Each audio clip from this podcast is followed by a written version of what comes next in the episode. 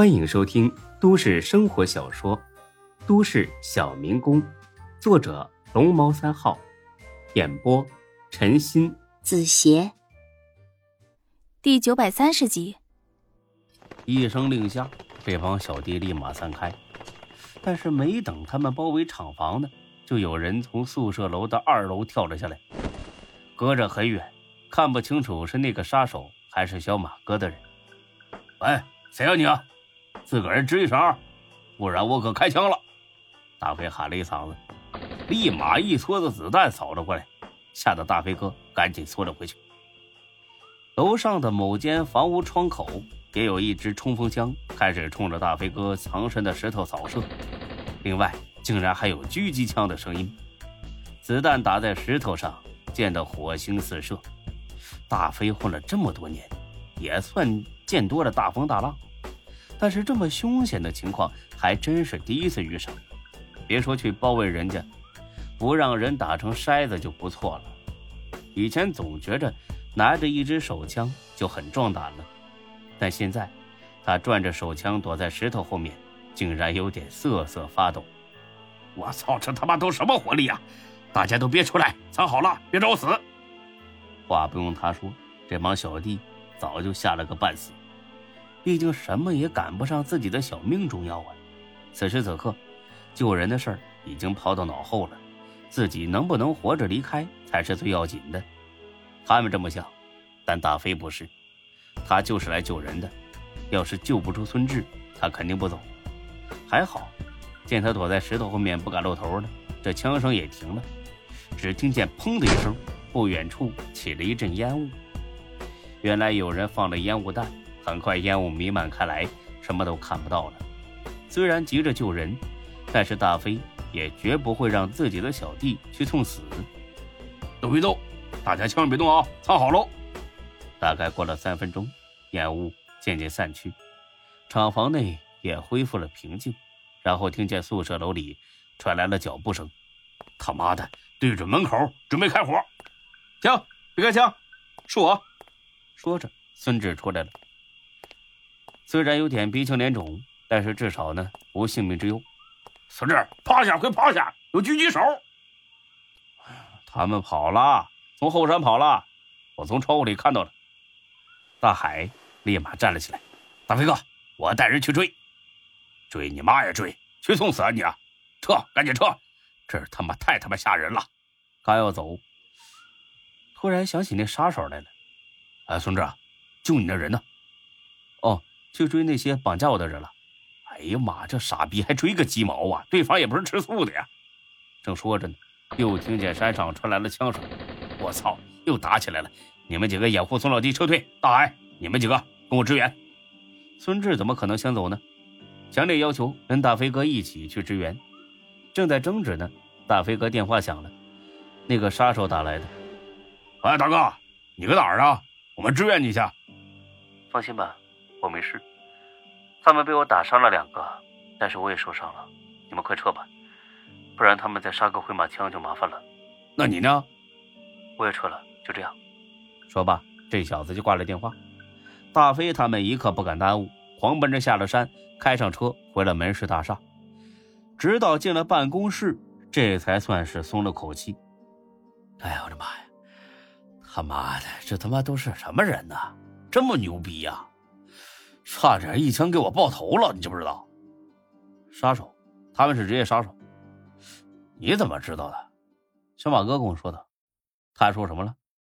他还说要灭了门哥。猖狂，太他妈猖狂了！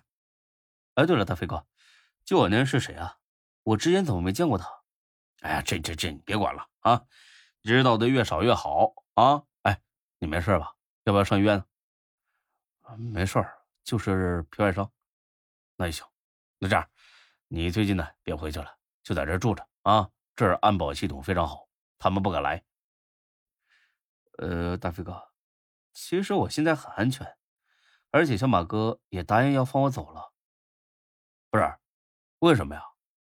我操，你小子不会叛变了吧？我是假装的，我就是想看看他到底要玩什么把戏。你怎么说的？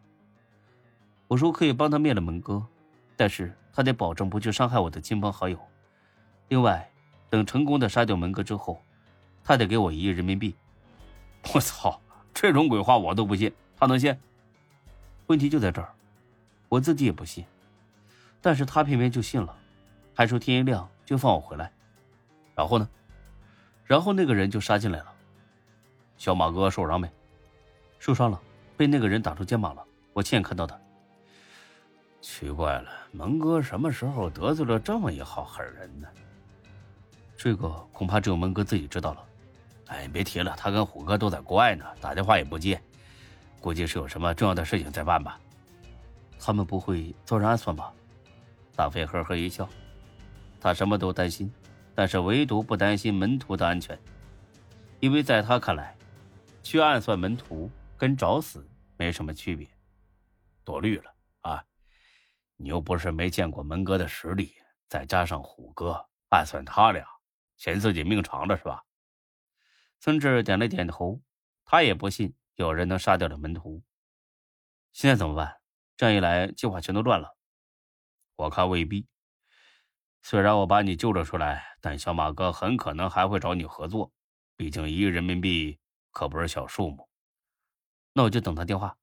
那行，呃，你不能在这里待着了。他肯定会安排人盯着我们，你得回去，装作什么事儿都没跟我说，这样他才会相信你。嗯，那回去了，你打车吧，啊，我就不送你了。哦，行。凌晨三点，张二狗毕竟年纪大了，熬不住，先回屋睡了。才哥和李欢呢，在沙发上也有点迷糊了。突然，听到门外有动静，花子，花子，醒醒，醒醒！我怎么听着孙志的屋门响了？其实呢是孙志到家了，但生怕呀打扰才哥他们休息，所以准备天亮再跟他们打招呼。李欢抄起了旁边早就准备好的棍子，不会是小偷吧？小偷还好说呀，就怕是小马哥派来抓咱们的。妈的，欺人太甚！臭家伙，跟他们拼了！就这样，李欢转着棍子，才哥抄起菜刀，踮着脚。就往门口走，快到门口的时候，听到对面屋里传来的咳嗽声。一听是孙志，他俩喜出望外，撒腿跑了过去。一推门，吓得孙志一跳：“我我操！你们俩干什么呢？”见果然是孙志回来了，他俩差点喜极而泣。哎呀，谢天谢地，你总算回来了！这这到底怎么回事啊？孙志呢，把他们两个当好兄弟看。既然是兄弟，就得为对方多考虑。这种时候，他们自己知道的越少越安全。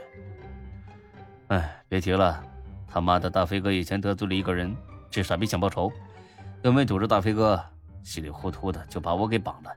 现在没事了，这小子已经被大飞哥逮住了，估计这会儿已经扔海里喂鱼了。啊，不是小马哥干的吗？